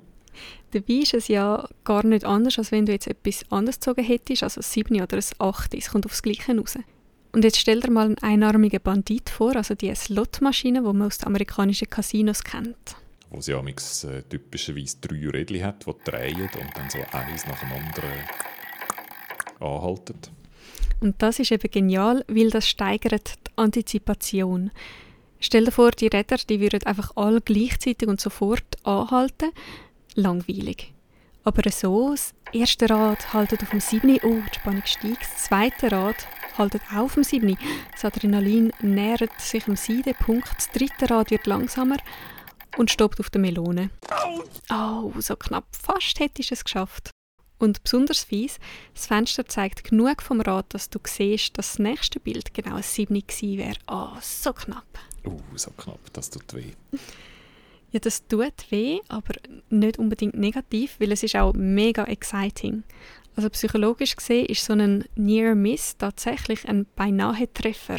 Das Gefühl ist ekstatisch. Die gleichen Neuronen führen, wie wenn man einen Gewinn gemacht hätte. Aber anders als beim Gewinn setzt jetzt nicht die Genugtuung ein, die dann die Regung langsam wieder abflachen lassen würde, sondern man spielt direkt auf dem Hoch weiter. Eine Studie hat gezeigt, dass Lootboxen, die Beinahe-Treffer anzeigen, die Korrelation mit der Spielsucht statistisch signifikant steigern weil man eigentlich den Berg, wo wir vor einer Weile beschrieben haben, oder, wo man zuerst aufgeregt ist und etwas erwartet und dann die Belohnung überkommt und dann steigt man wieder den Berg oben ab, weil man das Absteigen eigentlich nicht hat und einfach auf dem Berg oben bleibt. Und für unser Spiel übersetzt heißt das jetzt, ja, das müssen wir auf jeden Fall drin haben. Wir müssen so beinahe Treffer unbedingt die ganze Zeit anzeigen. Und nicht nur das, wir sollten sie unbedingt fördern und am besten so ein bisschen häufiger anzeigen, als sie normal vorkommen würden wir sollten auch die Antizipation gut ausreizen. Wir sollten also irgendeinen Slow-Motion-Effekt beim Aufmachen der Schachtel anwenden. Am besten so mit dramatischer Musik und mit allem Brimborium. Und das sollten wir auch deswegen, weil das Schachteln öffnen allein soll schon eine Belohnung sein. Ein kleiner Sieg, obwohl der Spieler ja tatsächlich meistens verliert. Gut, soviel zu den Near Misses oder beinahe Treffer. Wir kommen zum nächsten Thema und das ist auch ein damit verwandt. Das ist die Emotionssteuerung. Wir haben ja jetzt von Belohnungen geschwätzt und von der Emotion äh, von der Aufregung vorher, von der Genugtuung nachher, wenn wir die Belohnung bekommen haben.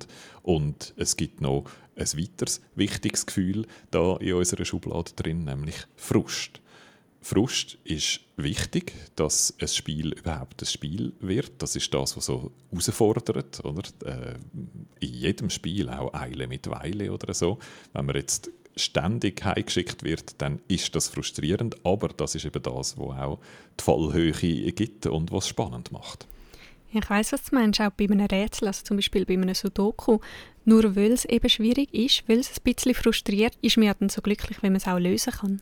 Also das widerspricht auch wieder ein bisschen der Intuition, oder? Frust ist wichtig, dass das Spiel Spaß macht, aber es ist vor allem auch wichtig, um unsere Spieler zu binden und zu monetarisieren. Wir haben ja äh, schon darüber geredet, dass wir nicht zu früh Druck aufs Portemonnaie ausüben sondern dass wir so ein bisschen warten bis äh, die Spieler tief im Spiel drin sind und investiert sind im Spiel. Und äh, das heißt, am Anfang bieten wir ganz viele einfache Belohnungen. Friede, Freude, Eierkuchen, bis die Spieler voll drin sind.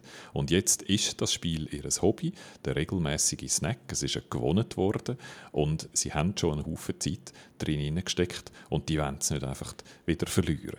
Und wenn wir die Spieler an diesem Punkt haben, dann können wir die Schrauben ein bisschen anziehen.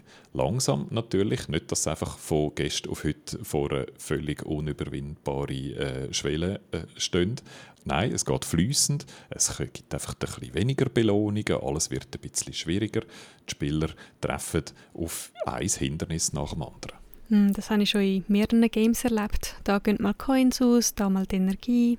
Und das ist dann wahrscheinlich unangenehm gewesen. Hast du dich so ein bisschen darüber aufgeregt und dich gefragt, wem das jetzt noch Spaß macht? Ja, es ist nur noch mühsam. Und die Antwort ist, das ist nicht nur dir so gegangen, sondern allen. Und diese Phasen im Spiel ist eigentlich äh, nur für das da, um so den Painpoint der zahlenden Spieler äh, zu erreichen. Das beschreibt eine Anleitung so, du hast die Spieler frustriert gemacht, du hast sie wütend gemacht, aber anders als neue Spieler werden diese Spieler nicht von ein bisschen Frust abgeschreckt. Sie haben bereits zu viel Anstrengung und zu viel Zeit in das Spiel gesteckt. Ihre Wut wird Antizipation schüren. Und das wird die Spieler wieder und wieder zurückbringen. Das klingt jetzt also schon ein bisschen gemein, oder? Schon ein bisschen, aber ich zitiere wieder aus der Anleitung. Es kann manipulativ oder sogar direkt grausam wirken, seine Spieler so in Not zu stürzen. Ich versichere dir, es ist notwendig. Ist es das? So ist es jetzt einfach mal. Frust ist einfach das Gefühl, das zu stark ist, um das nicht auszunutzen. Also was du sagst, am Anfang sollte man mit den Belohnungen ganz freigebig sein und dann erst mit der Zeit langsam Frust einführen, um den Spieler zum Zahlen zu bringen. Und dann ist wichtig, dass wir dann nicht plötzlich nur Tiefs haben. Wir sollten dann schon auch noch Höchst haben und dann nach denen ein Tief. Und wenn sie dann in diesem Tief hocken, aber das Höch kennen, die Spieler, dann wollen sie dort wieder zurück. Was wir auch noch könnten, ist den Frust gezielt auf einzelne Spieler zuschneiden. Ich habe mal gehört, dass Spiele viel schwieriger werden, wenn man einmal einen In-App-Kauf tätigt hat, weil die Hersteller dann wissen, dass die Chance groß ist, dass die Person nochmal zahlt. Ob das wirklich stimmt, habe ich leider nicht herausfinden aber mir kommt das eigentlich wie eine recht smarte Idee vor. Ich glaube, wir sollten das im Mario Game ausprobieren. Unbedingt, das klingt ziemlich fies und ergiebig gleichzeitig. also jetzt ist unser Game, glaube ich, langsam wirklich eine ziemlich klebrige Flügefalle geworden. Äh, ich habe gemeint, das ist ein super spassiges äh, Hobby für unsere Spielerinnen und Spieler. Äh, wir sind aber noch nicht ganz am Schluss von unseren Tricks. Wir machen nämlich nochmal eine Schublade auf in unserer Trickkiste und in dieser Schublade liegt Smartphone. Mobile Games die werden ja auf dem Smartphone gespielt und das bietet uns als Entwickler extrem viel Vorteile, wo man kennen und wo man nutzen sollte das erste Mal, es ist einfach eine ganz wunderbar designte Spielkonsole, also der helle Bildschirm mit diesen satten Farben, das zieht unsere Augen wie magnetisch an. Ich glaube, viele kennen das von Kleinkindern, die sind ja wie hypnotisiert von dem Gerät. Mhm, kenne ich. Ja, das kenne ich allerdings sehr gut und auch das Haptische oder der Touchscreen, dass man einfach mit dem äh, Finger auf etwas drücken und dann passiert direkt dort etwas. Auch das ist sehr, sehr gut. Und es geht sogar noch weiter als das. Wir haben eine Art Beziehung zum Smartphone. Schon vor langer Zeit hat ein Wissenschaftler können beweisen, dass wir doppelt so viel Zeit an einem Computer verbringen, wo uns vorher bei etwas geholfen hat, zum Beispiel, wo wir etwas haben können googlen. Wie viel stärker jetzt der Effekt ist bei einem Gerät, das uns Tag und Nacht begleitet, das kann man sich glaube ich ausmalen. Und damit sind wir eigentlich schon beim nächsten Vorteil. Im Gegensatz zu den anderen Konsolen oder zum PC ist das Handy ja immer und überall mit dabei. Casinos als Beispiel betreiben einen riesen Aufwand, dass die Leute direkt von der Slotmaschine aus Essen und Trinken können bestellen können. Äh, einfach, dass sie ja nicht dort weggehen, oder? Und beim Handy machen das die Leute selber. Ja, das Handy ist sogar mit dabei, wenn wir aufs WC gehen. Es gibt auch eine Studie. Laut dieser Studie spielen 50% der Spieler auch auf der Toilette wir können das Handy auch nicht einfach so weglegen. Wir können es also nicht einfach ausschalten oder in einer Schublade drin lassen. Also ich glaube, das machen die wenigsten Leute. Weil das gleiche Gerät, das uns andauernd zum Spielen auffordert, ist das Gerät, das uns irgendwie unsere Tochter würde wenn sie ein Problem hätte. Das Handy ist also immer mit dabei und griffbereit und wir sind auch schon gut auf die Push-Nachrichten konditioniert. Die sind einerseits sozial, sie geben uns das Gefühl, es käme eine Nachricht von einem Freund, jemand denkt an uns oder irgendeine wichtige Nachricht aus unserem sozialen Kreis. Und die Nachrichten, das sind auch wieder variable Belohnungen. Man weiß nicht, was drin ist. Ist es etwas Spannendes oder ist nur der Akku bald leer? Uh, aufregend und wunderbar süchtig machen. Und du hast jetzt gerade so das soziale Umfeld, den sozialen Faktor angesprochen und auch über das müssen wir noch schwätzen. Farmville als Beispiel, das ist ja schon 2009 gestartet, ist so ein Pionier gewesen, in vielen Fällen äh, bei der Einführung von der Zeitlimite, bei der Ingame-Währung, Datensammeln, im Fördern von Sücht oder Gewohnten, sagen wir vielleicht lieber. Aber äh, was Farmville eben auch war, ist das erste große Social Game. Wer hätte Farmville überhaupt gespielt, wenn nicht alle Freunde und Verwandten und Bekannten dort auch gewesen wären? Mm, absolut, den sozialen Faktor dürfen wir auf keinen Fall vernachlässigen. Wie würdest du das in unserem Game machen?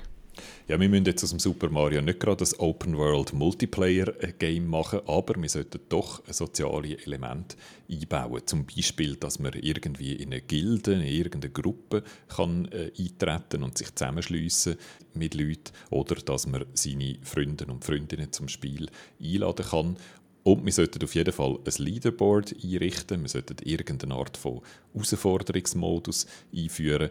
Weil, wenn wir es schaffen, eine Gruppe von kompetitiven Freunden in unser Spiel hineinzulocken, dann stacheln die sich gegenseitig an, dann wollen die sich überbieten und verbringen einen Haufen Zeit im Spiel. Und dann steigt eben auch wieder die Chance, dass sie Geld ausgeben, mehr, als wenn sie allein das gemacht hätten. Und das ist dann gut für uns. Und darum sollten wir auch versuchen, einfach generell eine Community aufzubauen rund um unser Game. So können die Spieler Leute ins Spiel holen, die sie auch sonst kennen. Ähm, aber wir ermöglichen zusätzlich zu dem eben auch noch Online-Freundschaften, dass sie dann können sich zusammenschliessen mit Leuten, die sie im richtigen Leben nicht kennen und die gleichen Effekte dann dort anfangen zu spielen. Also die Spieler sollten sich können zu Gruppen zusammenschliessen, zu einem Sanitär-Clan und irgendwie gemeinsam Herausforderungen meistern.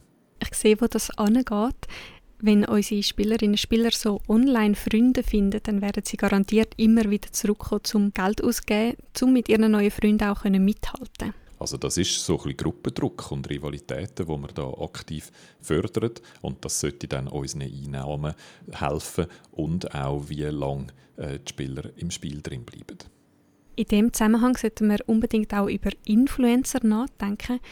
Studien zeigen, dass es ein sehr gutes Return on Investment bietet, ein Vielfaches wie andere Werbung. Was Influencer auch machen für uns, sie normalisieren die Ausgaben. Wenn wir immer wieder Leute sehen, die viel Geld in ein Game reinstecken oder an Online-Glücksspielen teilnehmen, dann kann das die Einstellung der Leute ändern. Einerseits, wenn wir immer wieder Influencer sehen, die irgendetwas Tolles aus den Lootboxen gewinnen. Da helfen wir natürlich ein bisschen als Game-Entwickler.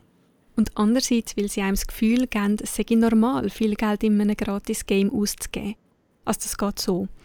Wenn du ein Video von jemandem siehst, wo dank Geld schneller vorwärts kommt im Spiel, dann denkst du vielleicht, ja, ein bisschen doof, oder? Also wieso für 20 Franken zahlen, wenn man einfach einen Tag könnte warten Wenn man aber das dritte, vierte, fünfte solche Video sieht und darunter noch Kommentare liest wie «Wow, für die 100 Franken hättest du schon einen Monat lang farmen du bist so schlau», dann irgendwann ändert sich deine Einstellung.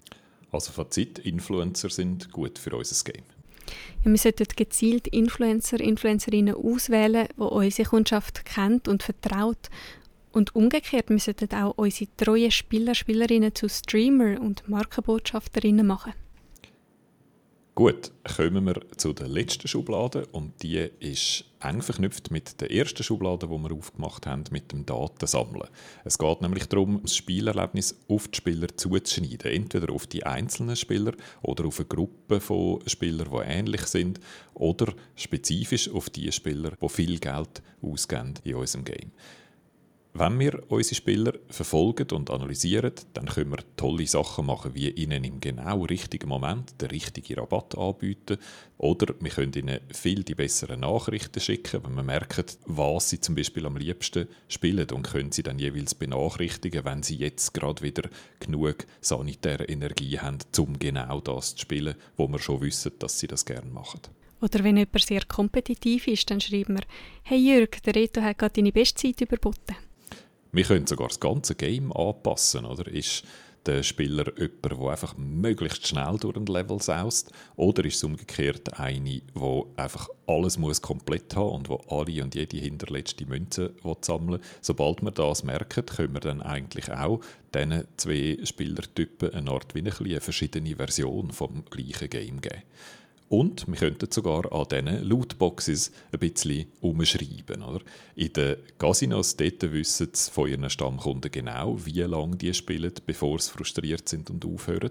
Und kurz bevor der Moment kommt, könnte man jetzt zufällig äh, so einen Luck Ambassador vorbeischicken mit einer speziellen Aktion, irgendeinen Zusatzchip zum Beispiel oder einfach ein gratis Getränk. In echten Casinos ist es natürlich verboten, den Algorithmus der Maschine selber zu manipulieren. Das muss ja dort rein zufällig sein. Aber wir sind kein Casino und wenn wir wissen, dass jemand gerne auf alles geht und entweder gross gewinnt oder gross verliert, dann können wir das eigentlich genau gleich bedienen wie jemand anderer, der lieber vorsichtig spielt. Und jeder kann dann sein Geld so verlochen, wie es zu ihm oder ihr passt. Wir sollten also unsere Kunden möglichst gut kennen, um unser Spiel auf sie zuzuschneiden. Und besonders gut kennen sollten wir die Kunden, die am meisten zahlen, unsere sogenannten High Spenders. Die Kunden, das sind unsere VIPs und für sie sollten wir jede erdenkliche extra Meile gehen. VIPs kommen häufig spezielle Angebote und Rabatt über und die heißen dann auch so VIP Buyer Bundle oder Gold Buyer Special zum Beispiel. Die VIPs die sollen wissen, dass das exklusiv für sie ist. Und wenn ein VIP sich über etwas beschwert, dann ist es auch oberste Priorität für uns, dass das Problem dann gelöst wird. Grosse Spielfirmen wie Zynga zum Beispiel, die haben Angestellte, die sich Vollzeit um die VIP kümmern. Wir sollten unsere VIPs also gut kennen und dafür sollten wir mehr als nur die Daten von unserem Game haben. Ein gutes Profil das schließt demografische Daten ein, also Alter, Geschlecht, Job, Einkommen aber auch ein psychografisches Profil mit Hobbys, Vorlieben, Wünschen, Ängsten. Und das ist heutzutage nicht so ein Problem, all diese Datenpunkte irgendwie zusammenzutragen. Ja, also ganz gratis ist es nicht, aber lohnen tut sich das. Die Sonderbehandlung von unseren VIPs die sollte eingerahmt sein von früher Erkennung und lange Loyalität. Frühe Erkennung, das heißt, wir sollten möglichst früh herausfinden, wer viel Geld wird ausgeben in unserem Game und für das können wir maschinelles Lernen einsetzen. Wenn wir dann so einen potenziellen Big Spender erkannt haben, dann können wir die Person auch so sanft in die richtige Richtung lenken.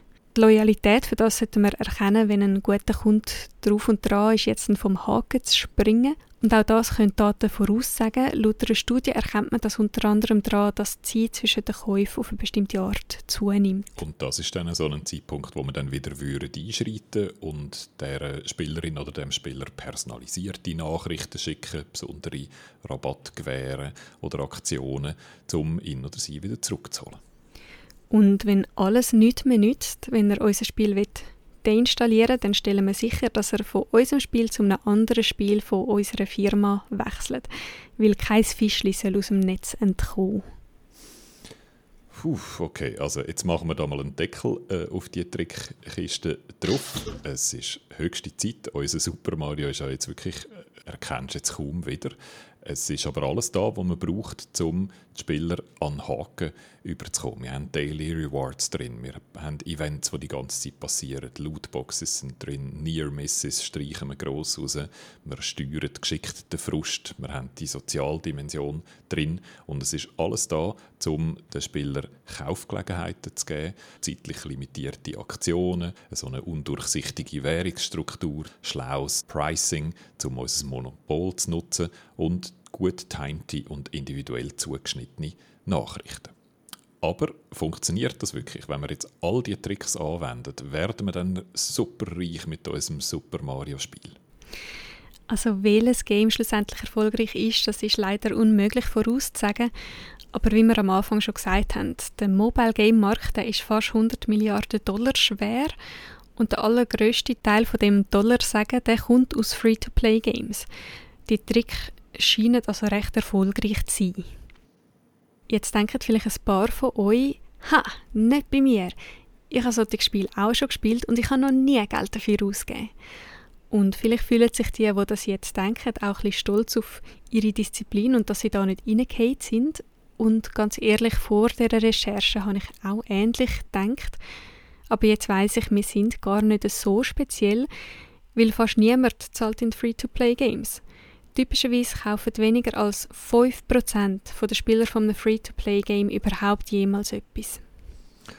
Das geht jetzt irgendwie nicht richtig auf. Nach all diesen Tricks, die wir jetzt angewendet haben, tun trotzdem nur die allerwenigsten Leute irgendwie etwas in App kaufen.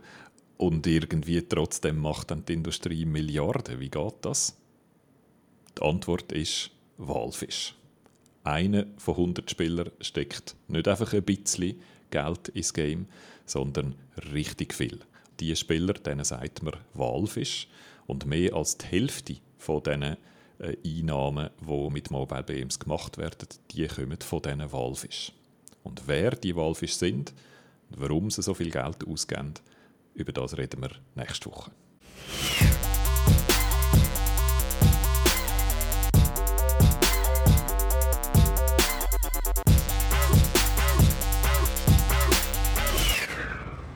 Am Anfang hast du ja gesagt, Guido, die Trickkisten die sind nicht nur für Games relevant, sondern auch für alle möglichen Apps, also vom Gesundheitstracker bis zu Banking-Apps und sogar offline.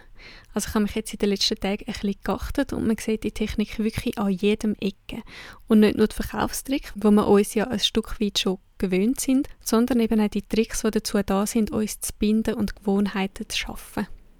Das läuft so ein bisschen unter dem Stichwort Gamification und das heißt eigentlich, dass andere äh, Bereiche, Industrien sind so ein bisschen neidisch darauf, wie gut die Game-Industrie ist, im die Leute an sich binden und die versuchen dann die Mechanik überzunehmen zu sich und das ähnlich zu machen. Bei sich ein Beispiel wären die Sammelkarten, die es in der Supercard-App gibt vom Coop. Oder dort gibt es so in der App äh, Möglichkeit, Sammelpässe anzufangen und die funktioniert eigentlich genau gleich wie die Battle Passes, die wir beschrieben haben. Also du kannst eine bestimmte Produktkategorie regelmäßig posten und dann kommst immer, wenn du mehr gepostet hast, noch immer irgendeine coole Belohnung über und die sind zeitlich auch limitiert. Und die sollen eben dich in die Supercard-App reinholen und dich an die Supercard-App binden. Also es ist wirklich eigentlich genau die gleiche Mechanik, wie wir es aus den Games kennen.